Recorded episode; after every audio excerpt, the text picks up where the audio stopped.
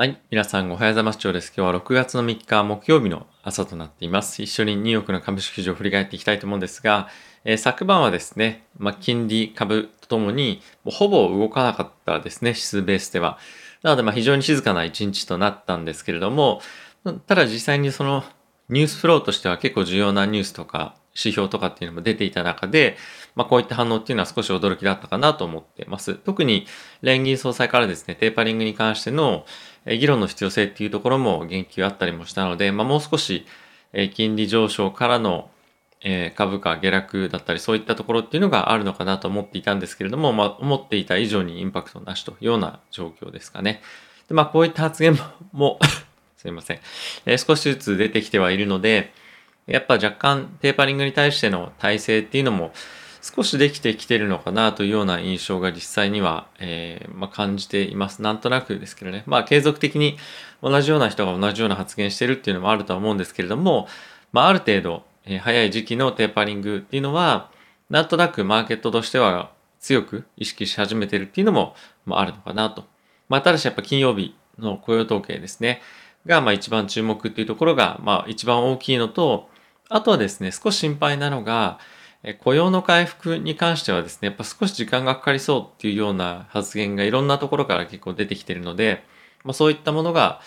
えー、鑑みてみると、今後数ヶ月雇用の回復っていうのが鈍かった場合、えー、マーケットは、まあ、雇用のその回復の鈍化が経済の鈍化っていうところにどうつながってくるかどうかっていうところに、まあ、注目も集まると思いますし、まあ、経済指標が今非常に順調に回復してますけれども、まあ、その回復が継続して、えー、まあ、成長を見せられるかどうかっていうところも少し疑問かなっていうような、ま疑念も出てきたりもするかもしれないので、えー、そのあたりは雇用の数字は本当に、今一番重要と言っていいほど、えー、注目されていると思うので、継続的に見ていきたいなと思ってます。はい。まあ、セクター別ですけれども、まあ、原油関連がですね、引き続き、えー、まあ、非常に好調で、まあ、それ以外に関してはまそんなに大きく注目するような動きっていうのはまあなかったのかなとは思ってます。はい。えー、マーケット全体でも GAFAM の動きは非常に少なかったのと、まあ、あとは、えー、テスラですね、リコール発表してマーケットとしては、まあ少しあの、若干なんていうんですか、影響を受けるようなものだったかもしれないんですが、まあ、3%下落というような感じですね。あとは非常にここ最近注目しているのが、NVIDIA のパフォーマンスがもう本当にめちゃくちゃ強くて、昨日も、えー、なんていうんですか、ARM か。ARM の買収に関しては、まあ、当局、各国の当局のえー、承認というのは得られるというような非常に自信に満ちたですね、コメントが、まあ、ジェイセンさん、CEO からですね、出ていて、まあ、そういったところも反映して、えー、昨日、昨日 NVIDIA は3%を超えるような、えー、株価上昇を見せてたというような感じですね。はい。まあ、それ以外に関しては、えー、まあ、あまり注目に値するような動きっていうのはなかったかなとは、えー、思ってますけども、まあ、非常に好調というか良かった決算出したズームも昨日は、若干弱含んでいたというか、まあ、期待のよう、期待通りの動きっていうのはできてなくて、昨日マイナス推移をしてました。はい。えー、一緒にニューヨークの株式市場を改めて、すいません、えー、ニュースですね、見ていきたいと思います。えー、昨晩はですね、ベージュブック、まあ、各国の、まあ、各国、各州の、まあ、いろんな連銀総裁からの、まあ、情報です、情報ですとか、まあ、そういったビュー、報告っていうのを受けての、えー、内容なんですけれども、まあ、やはりですね、え経済自体はま非常に順調に回復をしていますよと、まあ、比較的緩やかな回復をしているというようなことなんですけれども、やはり一番問題となっているのは雇用の問題っていうのが、まあ、各連銀総裁からの、えコメントとして出ていたそうです。で、やはりですね、その、今、仕事が、あの、働きたいですよって言ってる人たちがいる、まあ、このセクターっていうんですかね、業界に関しては結構高所得者の人たちが多いところになっていて、今まだ働きたくないっていうふうに思ってる人たちっていうのは、低所得者のセクター、まあ、いわゆる飲食業とか、まあ、そういう労働、季節労働だったりとか、まあ、あとは、えー、結構肉体労働系の仕事がやっぱり多くて、でそういう人たちが、やっぱり徐々に徐々に、えー、で労働市場に出てこないと、まあ、そこからさらに先に連動して雇用を生むようなまあ、影響をなかなか及ぼせないっていうところもやっぱあったりするんですね。例えば学校とか保育のサービス、まあ、そういったところに関しては、まあ、さらに彼らがサービスを仕事を得てサービスを提供することでそこより先にいる人たちの雇用を促せると。ただしそういったところが今はまだまだ雇用をしっかり獲得できてないというところもあって今雇用の拡大が鈍っているというわけなんですね。でただしそういった人たちが、まあ、今働くとどうなるかっていうと例えばトラック運転手なんかはですね昨日ポッドキャストでもやってたんですが、まあ、通常であればですね大体日本円で言うと600万ぐらいのえー、年金年間の報酬っていうのがあるんですけれども、まあ、現在働くと、まあ、一部の、えー、トラック運転手なんかは1000万円をですね超えるような、まあ、給料を得てると。なので、まあ、非常にあの需要が今高まってるにもかかわらずまだなかなか仕事後の提供っていうのが労働者から行われてないというような今状況らしいです。まあ、これしばらく時間がかかるみたいでやっぱ数ヶ月は今のような、まあ、少し雇用が弱いような状況、まあ、弱いっていうか鈍いですね状況が続くんじゃないかっていうふうに言われています。でこれはですね世界的に見ても結構同じような状況でコロナの前と比べると失業率っていうのは、まあ、世界的に20%ぐらい上昇してるんですね。まあ、大体世界的にも失業率のレベルっていうのが6.3%というような状況なんですけども、まあ、来年には5.7%えー、っていうようなところまで低下するんですが、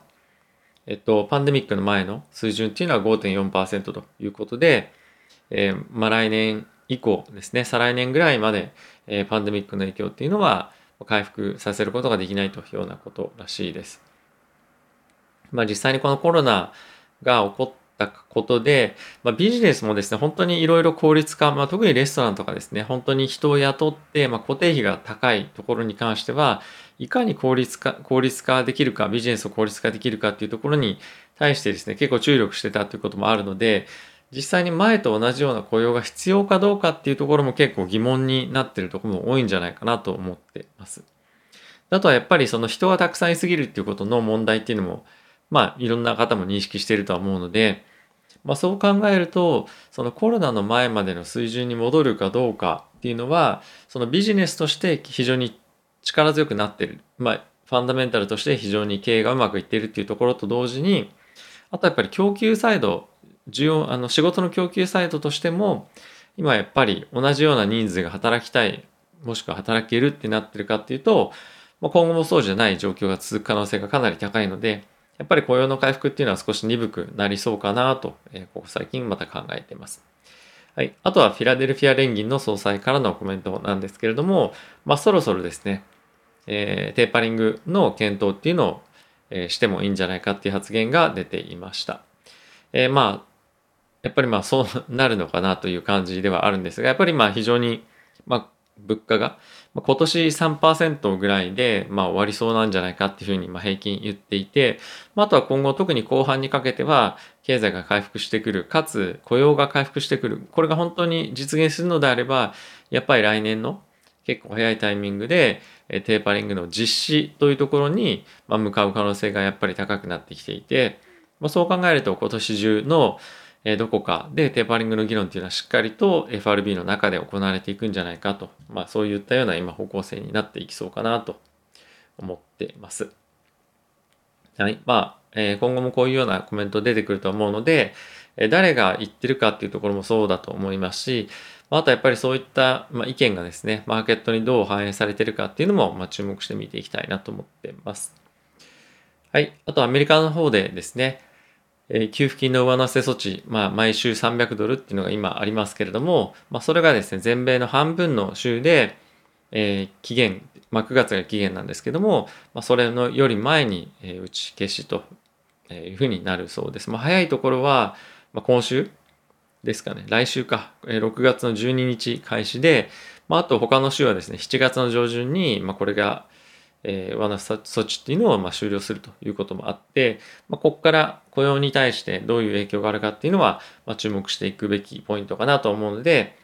まあ、えー、ま、この給付金もらってる方っていうのは、ま、上乗せ分ですね、えー、非常にま厳しい状況にはなるっていうようなあの見通しもやっぱりあったりして、本当にその雇用に行くのか、もしくは、その給付金もらって、ったことでなんとか食いついでいたもののまだやっぱり働けない状況にある家庭っていうのもやっぱあると思うのでそのあたりのバランスがどういうふうにアメリカの経済に影響してくるかっていうのは注目しておかないといけないポイントかなと思ってます。一部ですね、ホワイトハウスの方からのコメントでは、やっぱりその給付金のストップ、一部給付金のストップをすることで、えまだやっぱり働けない層っていうのがいたりとか、なかなか仕事を思ったような仕事に就けない人たちが、まあ、いることで消費に対して非常に悪影響を及ぼすんじゃないかっていう懸念もやっぱりあったりするようなので、まあ、このあたりは、まあ、非常にバランス難しいんじゃないかなとは思っています。えー、まあ GDP だったりとか、まあ、あとはいろんな、まあ、数値ですね、経済含めて見ていきたいなと思っています。はい。あとはですね、バイデン大統領7月の、えー、ジュライフォースですね、独立記念日に向けて、まあ、現在ワクチンの接種の、え、取り組みをいろいろやってるんですけれども、まあ、今今、まあ、今というか今後はですね、あの、ワクチン接種したらビール提供しますよとか、ワクチン接種したら、え、無料保育の、まあ、権利提供しますよとかっていうようなことを今やってるそうで、もう本当に使える、まあ、技は使い切ってるっていうような感じになってますけども、まあ今非常にいいペースでワクチン接種っていうのが進んでいて、まあ少なくとも1回接種したというアメリカの成人っていうのはもう63%にまでなっているというような状況らしいです。はい。まあこれが7割まであと1ヶ月ぐらいですね。でいくかどうかっていうところだと思うんで、このあたりは注目していきたいなと思っています。はい。あとはですね、アメリカの原油の先物なんですけれども、これが2018年以来の高値をつけていたりとか、あと北海ブレント、原油の現物、失礼しました、原油の先物ですね。これも2020年の1月以来の高値ということで、今非常に原油関連の先物、どんどんどんどん今上がっていってますけれども、まあ、夏に向けて一過性の動きだと思うので、まあ、今後ですね、どういった動きになるのかっていうのは注目はしていきたいんですが、まあ、ただ、まあ、OPEC プラスという人たちが、えー、まあ、協調減産っていうのを7月まで段階的にやっていくという方針もあるので、まあ、このあたり、引き続き、まあ、しばらく1ヶ月ぐらいは高止まりする可能性はあるので、えー、まあ、原油のこの高、なんていうんですか、上昇が今株価にはいいですが、まあ、これが長期的に続くわけではないので、これに追っかけるように今株価買ってる人、株を買ってる人っていうのは少し気をつけた方がいいかなとは思ってます。うん。そうですね。まあちょっとやっぱ原油に関してはこういった減産とか増産とかそういったのが、えー、まあ人間の力によって引き起こされたりするので、これ、こういうのに連動してちょっと株を買うのは僕としては少し怖いなっていうのは若干あって見たりはしています。はい。すいません。あのちょっと感想で。はい、あとはですね、まあ、テスラリコール全米で6000台ということで、えー、株価、まあ、少し下が下げてましたけれども、うん、どうですかね。結構前から、あの、いろんな問題、テスラ経営も含めて抱えてますけども、まあ、順調にそうは言いながらも株価今伸びていて、まあ一旦ちょちょうどいい あの小休止になるんじゃないかなって、まあそれぐらいにしかちょっと僕は個人的にあまり思ってないんですが、まあ、株価は少しあれですね、あの、戻ってくるのかどうかっていうのは少し難しいような感じになってきてるかなと思ってます。テック系やっぱり少し上値を持たくなってきてるなというように感じていて、今も戻ってるものに関してはやっぱり小型株中心になってきていて、ショートカバーが中心なんじゃないかなと思うんですよね。で、まあ、交換見てみると、マーケット全体として本当にその株を買ってるっていうか、うん。まあ、買わざるを得ないっていうような、なんかその感じに少しなってきてる。フロー、まあ、あのー、なんて言うんでしたっけ？すいません。まあ ETF とかそういったところの買いが入ってきてたりとかするので、まあフローとしては出てはいると思うんですけれども、積極的な買いが入ってない中で、この上昇本当続くのかなと、ここ最近、あの、結構心配して見ています。まあ、日経がどう影響するかっていうのはわかんないんですけど、ちょっとあの、上値がどんどんどんどん切り下がっていってしまっているっていうのと、あとアメリカの方の、えー、まあ指数も、まあ、ナスダックに関しては結構やっぱ上値重いんですよね、動きチャート見てみても。うん、なのでまあこの辺りで何か悪いイベントとか来たりすると、まあ、結構勢いよく下がったりするんじゃないかなと個人的には思ったり警戒をしています。で、引き続き、やっぱりオプション市場のスキューっていうのが、やっぱり注視されてきていて、えー、警戒感っていうのは高まってる。で、かつ雇用の数字、これ悪く出たら、で、かつ来週、来月、再来月も悪く出たりとか、ま、そのテーパリング、議論してる場合じゃないね、みたいな感じになったり、まあ、するか、しないかもしれないんですけど、やっぱそういうシナリオっていうのも、まあ、頭の中に、え少し入れといたりするべきかなとか、なんか若干ちょっとやっぱり、あの、まあ、こういったスキューとかを見た見たりしていると、まあ、警戒感っていうとこを、いかにまあどういった材料と結びつけて考えようかなっていうふうに思っちゃったりもするので、えー、よくはないんですけど、まあただ実際、実際問題、株価の真似が重くなってきてるっていうのは感じているところでもあるので、このあたりは、特にテックですね、えー、まあ、注視して見ていきたいっていうような状況が続くんじゃないかなと思ってます。はい。まあ、ちょっとすいませんね。歯切れが悪いような コメントが今日は多かったかもしれませんが、えー、引き続き、うんまあ、もう何はともあれ、金曜日、雇用統計ですね。はい。これを見てからまたもう一度考えたいなと思ってます。